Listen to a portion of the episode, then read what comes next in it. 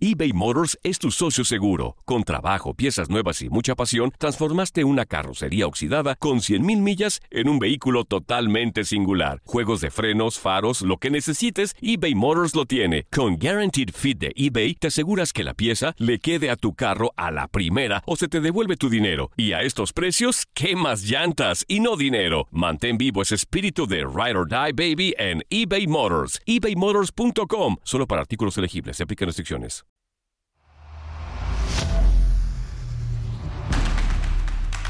Algunos le llaman intuición, ingenio, ocurrencia, viveza, chispa, colmillo, pasión, entrega o simplemente corazón.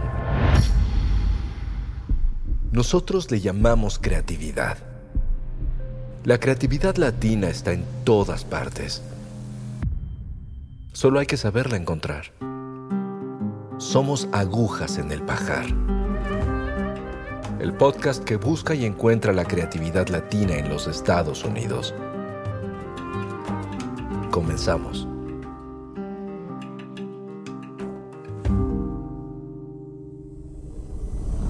¿A quién le cuento de la Mara Salvatrucha?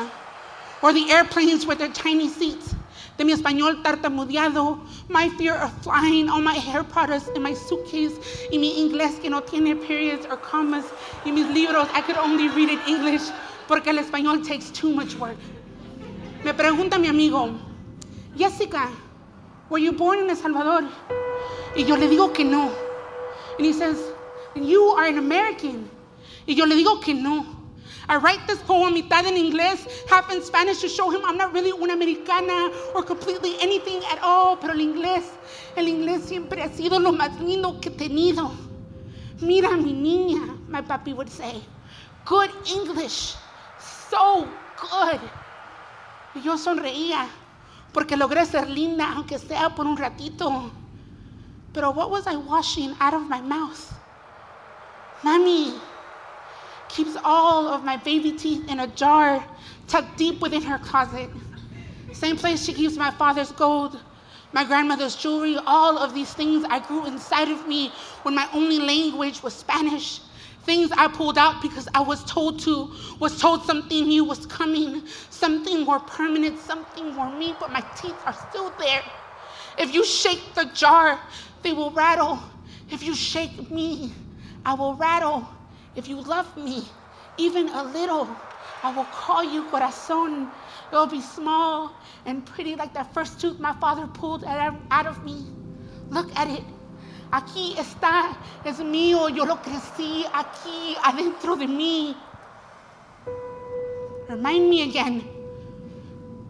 What language did I begin telling you the story in?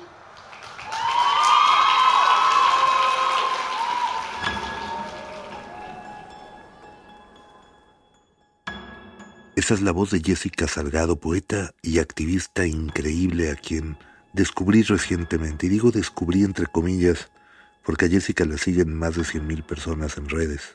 Pero a mí me ha atrapado la fuerza de sus palabras y su enorme, enorme corazón.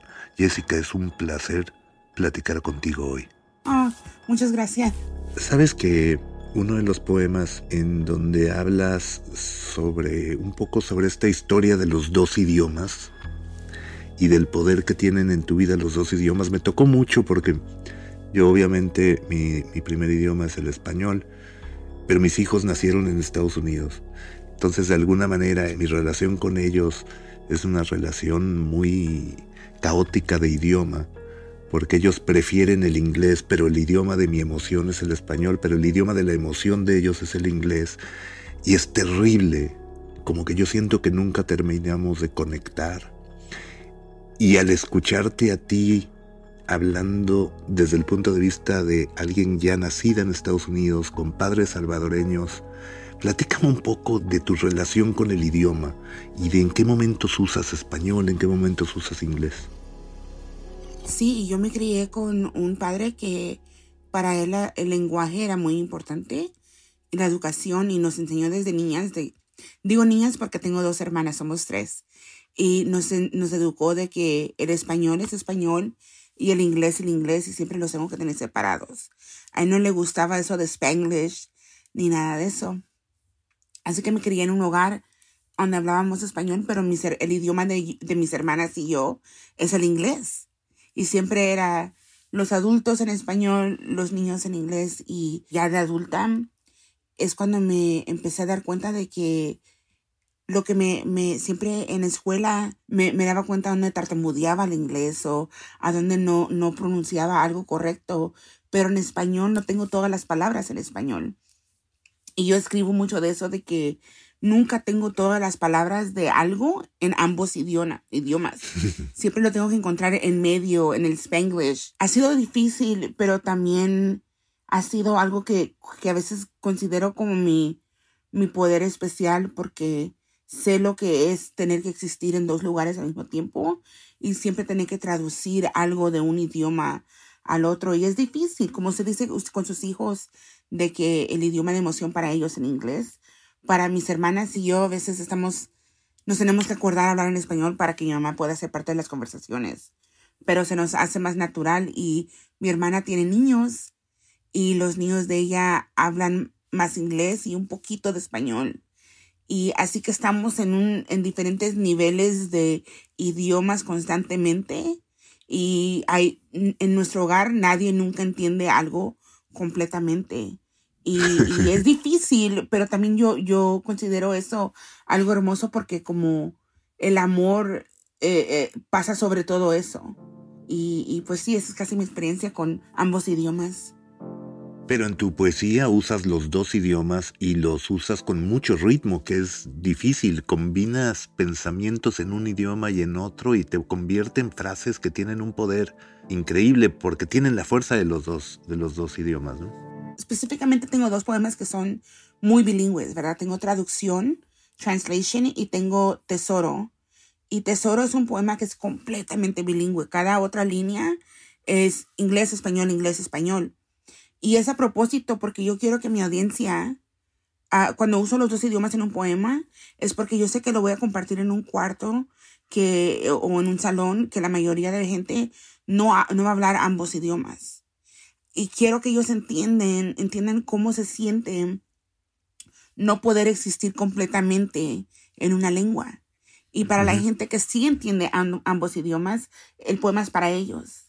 y cada persona tienen su experiencia específica porque pues depende de lo que traen ellos lo que han traído ellos al cuarto o lo que whatever they understand right whatever they they can take whatever they want and leave whatever they want in and um, that gray area between language y también eh, yo creo que el español siempre se escucha más bonito Especialmente cuando son cosas románticas. Puedo escribir algo muy plano, sin mucha fuerza, pero si en ese español se oye como que si es gran poesía. Y a veces en inglés lo encuentro un poco torpe o un poco aburrido. Como a mí me gusta encontrar palabras en español que no se traducen a lo mismo en inglés y, y explicarlas en poesía. Como tengo un poema de la palabra empalagar. Y la palabra empalagar sí existe en inglés, pero no es lo mismo. Y me gusta eso, me, gusta encontrar esas cosas. A mí me gusta mucho cómo usas la palabra corazón. Eh, la palabra corazón es muy especial para mí. Eh, pues en el idioma de nosotros, ¿verdad? Eh, corazón es, es como decir darling o cariño. Y mi papá, que en paz descanse, era alcohólico. Y habían días que yo venía a mi hogar, a la casa, y pues él había estado tomando y no estaba de buenas. Y la manera que yo sabía cómo, de qué humor estaba, era si me decía, hola corazón. Si me decía, hola corazón, todo tranquilo. Si no me saludaba así, íbamos a pelear eventualmente. Pero cuando él falleció, yo me agarré un tatuaje en mi mano que dice corazón. Y yo siempre supe que mi primer libro lo iba a nombrar eso no sabía yo de que iba a ser mi primer libro, pero yo cuando soñaba de cuando publicara algo lo iba a nombrar corazón y eso es lo que se llama mi primer libro y, pues yo creo que la palabra corazón es hermosa porque pues sí es el corazón lo que, lo que uno necesita para vivir igual que, y es el amor que uno necesita para vivir. Y también para mí es mi hogar, mi familia, que para mí es lo más importante en el mundo. Y tú eres corazón. Sí, yo soy corazón. En mi primer libro se llama Corazón y, me han preguntado antes de que quién a quién me estoy refiriendo, al amor o a mi pareja, porque es un libro de, una relación. Y yo digo que yo soy corazón. Yo soy la que la que está fascinada con el amor, la que se creyó escuchando um, Juan Gabriel y los Bookies y viendo novelas a, eh, a las 7 de la tarde, siempre en la casa mirábamos las tres novelas que, que salían y, y, pues siempre yo he sido como fanática del amor y, y, y, por eso yo, yo soy un corazón enorme. Oye, ¿naciste poeta y después te volviste activista o naciste activista y después te volviste poeta? En, en los Estados Unidos, tener una identidad de ser latina ya es algo político, aunque uno no lo quiera, aunque uno no quiera existir en eso, ¿verdad? Y, y pues también siendo escritora, yo aprendí de que hay un poder en eso porque yo estoy contando las historias importantes de que se pueden borrar. Y siendo salvadoreña en una ciudad que es muy mexicana, también se convierte en algo político. Yo como mujer latina, como mujer gorda, como mujer que no tiene educación más de high school, eh, tengo cosas de que gente usan todas esas estadísticas para cosas políticas y, y en mi activismo es de recordarles de que sí, tal vez somos partes de estadísticas, pero todos somos uh, humanos y también hay cosas sistémicas que han causado que todos tengamos ciertas experiencias en nuestra vida y se tiene que hablar de eso porque si no se habla, se asume de que todos empezamos con lo mismo y, y, y esa no es la verdad. ¿Cuándo te diste cuenta que ibas a dedicarte a escribir, que te ibas a volver escritora? Oh, toda mi vida, desde niña. Yo empecé a escribir cuando aprendí a escribir. Mi mamá trabajaba mucho y trabajaba días enteros y mi papá pasó unos años que estaba deshabilitado en la casa, por eso hablo mucho de él. Mi mamá siempre ha estado también y, y, mi mamá es mi gran amor, vivo con ella. Pero cuando éramos niñas y mi papá no estaba trabajando, él nos llevaba a la biblioteca. Mm. Y nos dejaba sacar cualquier libro que quisiéramos, nunca nos regresaba nada. Pero yo, em, yo siempre soñaba de ver mi nombre en un libro, en una biblioteca o en una librería y, ese siempre fue mi gran sueño. Y después la vida pues tiene maneras de decirle, no, eso no es para ti o tú no te mereces eso, ¿verdad? Ya cuando, eh, cuando no terminé mi, mi educación y, y, pero yo siempre escribía en mis diarios.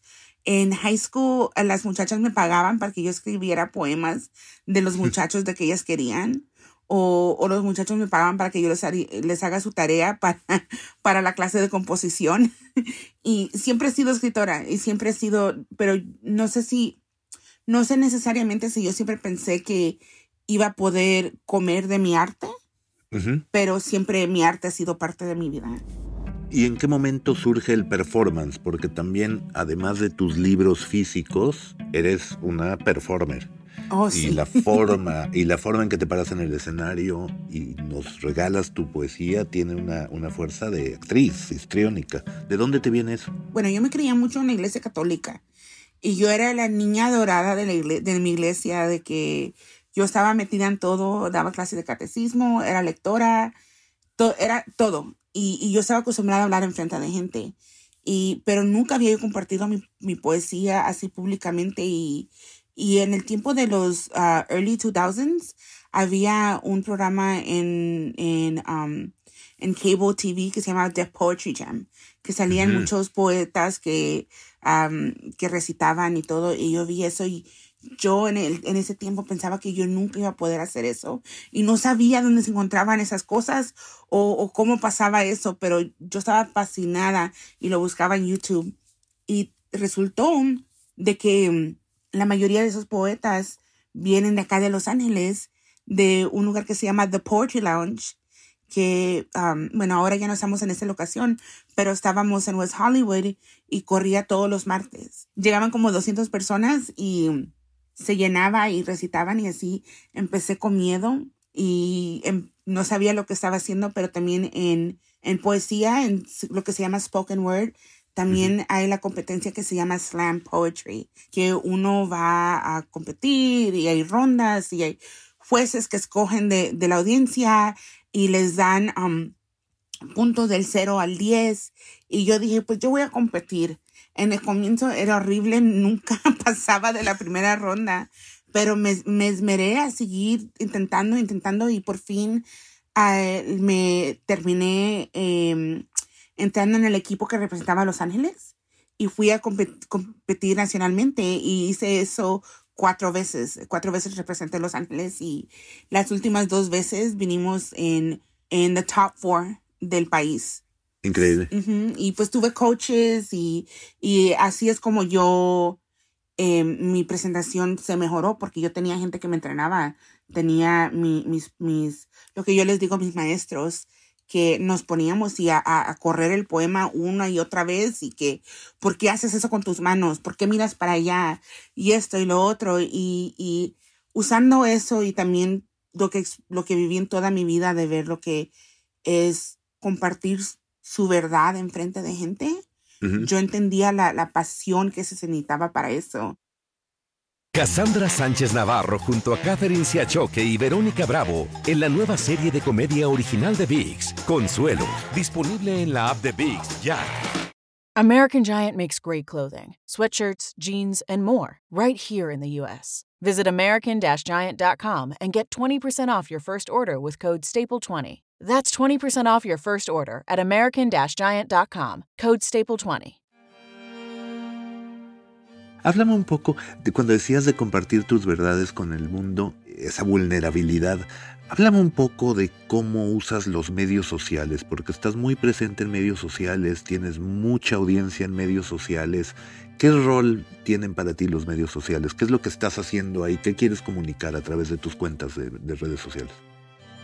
Sí, uh, para mí es muy importante las redes sociales porque ha sido la manera de hacer todo más accesible para gente. Y yo me acuerdo en mi adolescencia y en mi niñez que sola yo me sentía porque no habían redes sociales y yo pensaba que yo era rara y que nadie como yo existía y que la gente gorda no, no tenía derecho de, de poder hacer cosas porque no se miraban en la televisión o en los anuncios o en los billboards ni nada, todo era gente delgada que se miraba por todos lados. Y yo pasé muchos años en la internet pretendiendo ser otra gente. Hacía lo que se llama catfishing.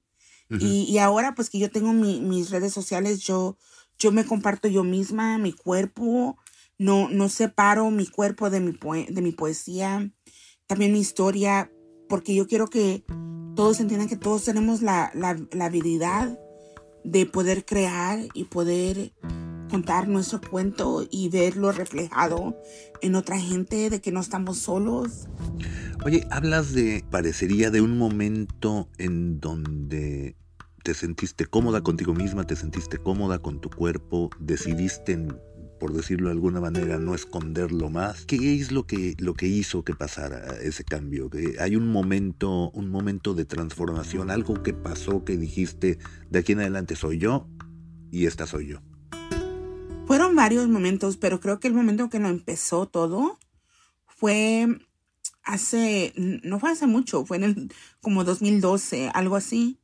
Y yo había estado en, en, en un website pretendiendo ser una muchacha delgada, rubia, y me había inventado yo una vida entera y conocí un muchacho y uh -huh. nos enamoramos y hablábamos por teléfono, nos mandábamos textos Siempre yo tenía excusa por no estar en cámara, que se me quebró, que no tengo mi teléfono, que esto y lo otro, ¿verdad? Y un día dije yo que él merecía la verdad, porque siempre peleábamos porque yo no quería ponerme en cámara con él. Y cuando le conté todo, él me dijo, tú no me dices la opción de escogerte, tú escogiste por mí, tú decidiste que yo no te iba a querer y me mentiste.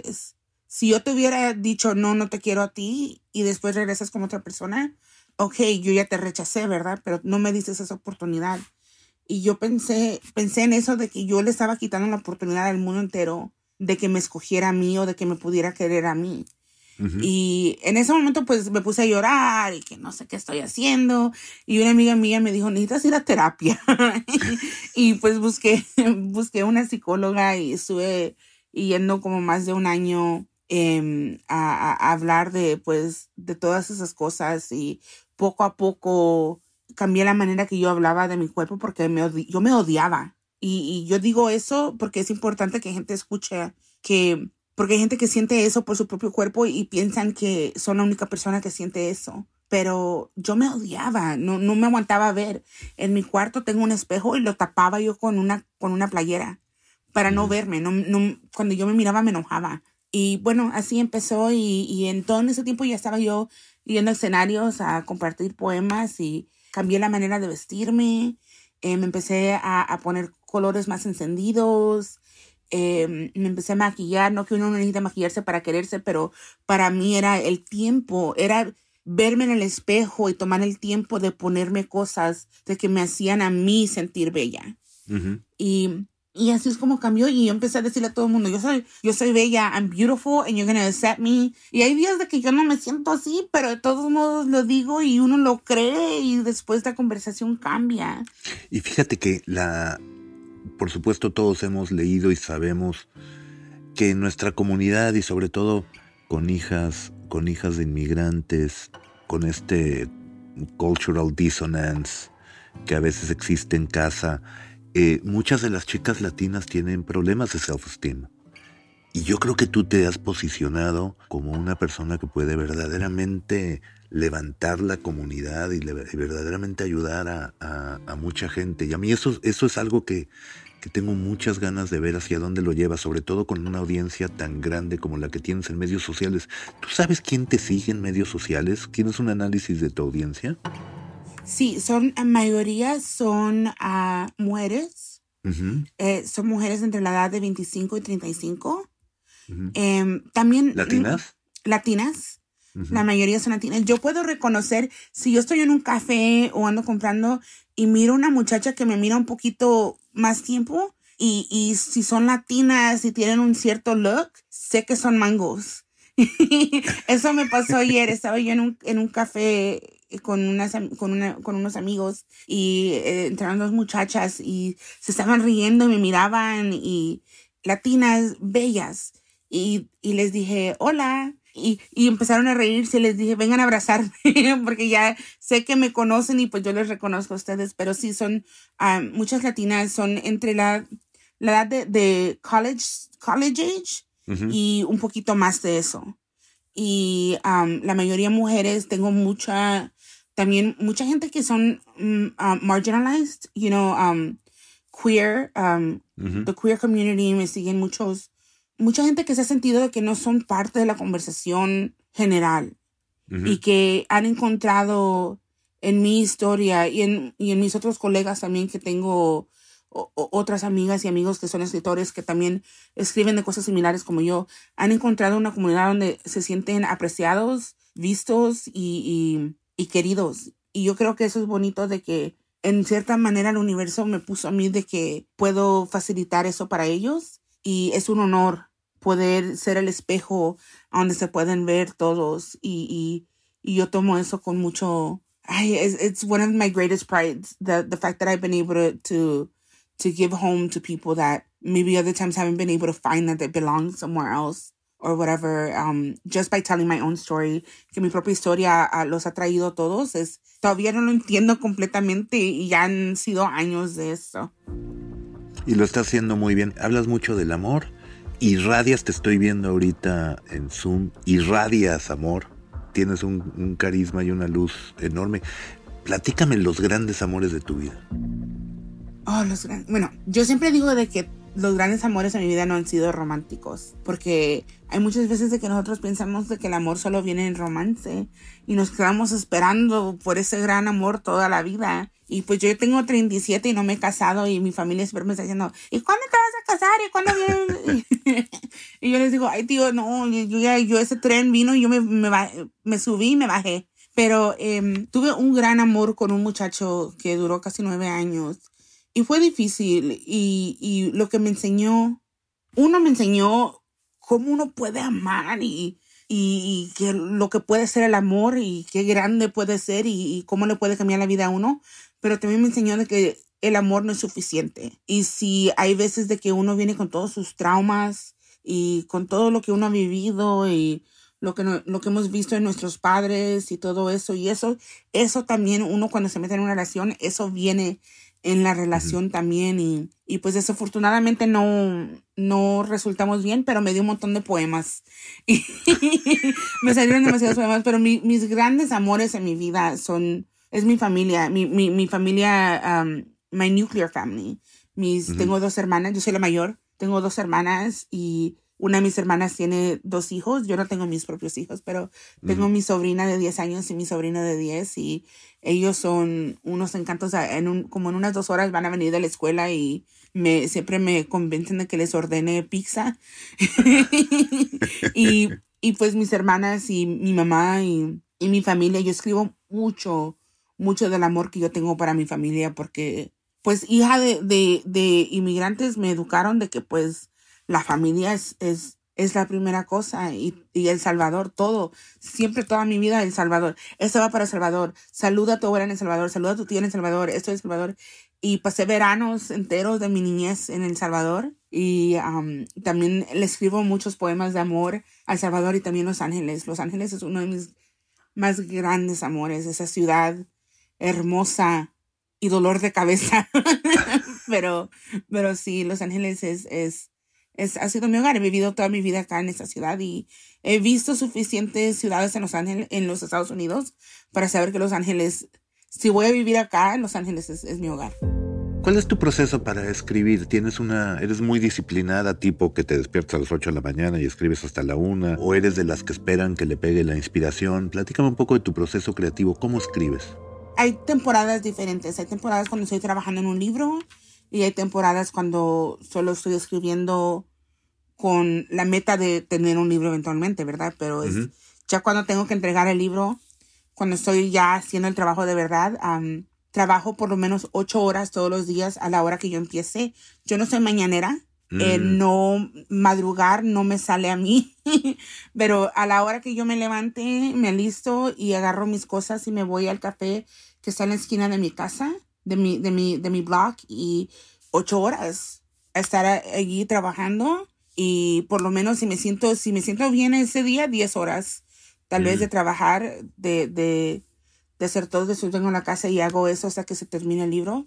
Pero si estoy en otras temporadas, porque también hago muchas presentaciones, tengo muchos shows, viajo y es difícil tener um, mucha disciplina, pero por lo menos yo trato de escribir en mi diario todos los días y también a veces uno dice, voy a escribir ahorita y uno se siente y el poema dice, no, aguántate y de repente le cae a uno cuando uno está haciendo otra cosa. Yo cuando trabajaba en, en un CVS y me acuerdo que a veces me tenía que ir a esconder al baño a escribir el poema en mi teléfono. Y la mayoría de mis poemas en mi primer libro son cosas que escribí en el bus o en mi teléfono o, o, en, o en el trabajo, escondida en el baño o en el break room. y, y, cosas así, porque era cuando me... Todo lo que yo hago es con emoción. Y si no tengo emoción en el momento, no voy a dar mi mejor trabajo. ¿Escribes mucho en el teléfono? Sí, sí escribo. Hasta hay días que estoy sentada en la computadora, que estoy lista a escribir y de repente estoy, me llega un pensamiento y lo escribo en el teléfono porque se me hace más rápido. Fíjate que eh, eh, nos estamos viendo y veo tus uñas enormes, rojas, preciosas. ¿Cómo le haces para escribir en el teléfono? Eh, ya me acostumbré, ahora cuando no las tengo no puedo escribir. Pero las uñas las tengo también porque eh, tengo, yo, yo, soy, yo soy chaparra, mido cinco pies, una pulgada y la gente siempre piensa que yo soy más alta. Creo que mi energía es de más grande, ¿verdad? Pero cuando no tengo uñas, mis manos son bien chiquitas. Y cuando presento enfrente de gente, siempre siento de que se me miran como que si tengo manos de bebé. Y una vez yo estaba discutiendo con un muchacho y le señalé con mi dedo y no tenía uña y se rió en medio del, del pleito. Y le digo, ¿por qué te estás riendo si yo te estoy diciendo cómo me siento? Y me dijo, I'm sorry, pero tu dedo se mira como un baby. y desde entonces siempre tengo mis uñas que me hacen las manos un poco más largas y también yo soy muy opulent. Me gusta siempre, ahorita en este momento no las tengo, pero si me ven uh, presentar en un lugar, siempre tengo un montón de anillos. Y tengo cadena y tengo mis aretes, mis uh, hoops grandes. Y para mí es parte de la misma conversación de que una mujer gorda puede ser hermosa. Y siempre tengo pintalabio y mis camis, mis blusas que enseñan la panza. Mi mamá siempre me dice, ay Jessica, ¿por qué no te las puedes comprar un poco más largas? Y le digo, no, ma, que miren la panza. Imagínate y dime, ¿en dónde estás en cinco años? En cinco años, ya hubiera querido comprarnos una casa. Muy bien. Eh, esa es la meta más, lo que estoy ahorita, de que tengo que terminar el libro porque voy a comprarle la casa a mi mamá porque mientras ella sea saludable y esté acá para que la disfrute y me deje de amenazar que se va a ir a Salvador. y también, ah, pero en mi carrera, no sé, eh, el soñar es bonito y yo sé de que uno a veces sueña ciertas cosas y el universo se ríe y dice, no, más grande, sueña más. Y en eso estoy ahorita, a ver, a ver qué me sale. Yo quiero eventualmente escribir para televisión. Y se han presentado oportunidades, pero no han sido las correctas todavía. Pero ojalá que en el futuro de que pueda escribir alguna película o algún, o algún programa de televisión que pueda representar pues em, gente con mi identidad, una salvadoreña, em, tomando lo más espacio que uno pueda. Y a ver, y yo tengo un dicho que siempre dice que yo no tengo el, yo no estoy interesada en subirme a la montaña. Yo lo que quiero hacer es enseñarle a la montaña a hincarse. Y yo digo eso por esas instituciones y muchas cosas que gente de, de mi profesión busca ahí. Y yo lo que yo quiero hacer es crear, seguir creando mundos que atraen gente como usted a preguntar y a ver algo más cerca y tal vez entender algo de que nunca habían entendido antes o querer algo de que nunca habían querido antes y descubrir una parte nueva de sí mismos o, o, o de alguien. Y, y, quiero seguir haciendo eso y en cinco años ojalá que lo, lo pueda hacer con esa más audiencia y poder llevar mi mensaje hasta a más rincones del mundo.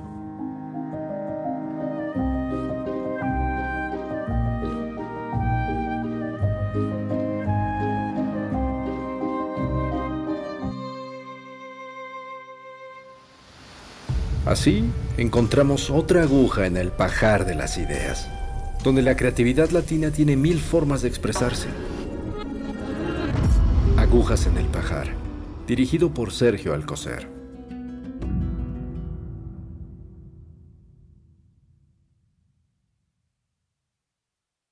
eBay Motors es tu socio seguro. Con trabajo, piezas nuevas y mucha pasión, transformaste una carrocería oxidada con 100.000 millas en un vehículo totalmente singular. Juegos de frenos, faros, lo que necesites, eBay Motors lo tiene. Con Guaranteed Fit de eBay, te aseguras que la pieza le quede a tu carro a la primera o se te devuelve tu dinero. Y a estos precios, ¿qué más llantas y no dinero? Mantén vivo ese espíritu de Ride or Die Baby en eBay Motors. ebaymotors.com. Solo para artículos elegibles. Se aplican restricciones.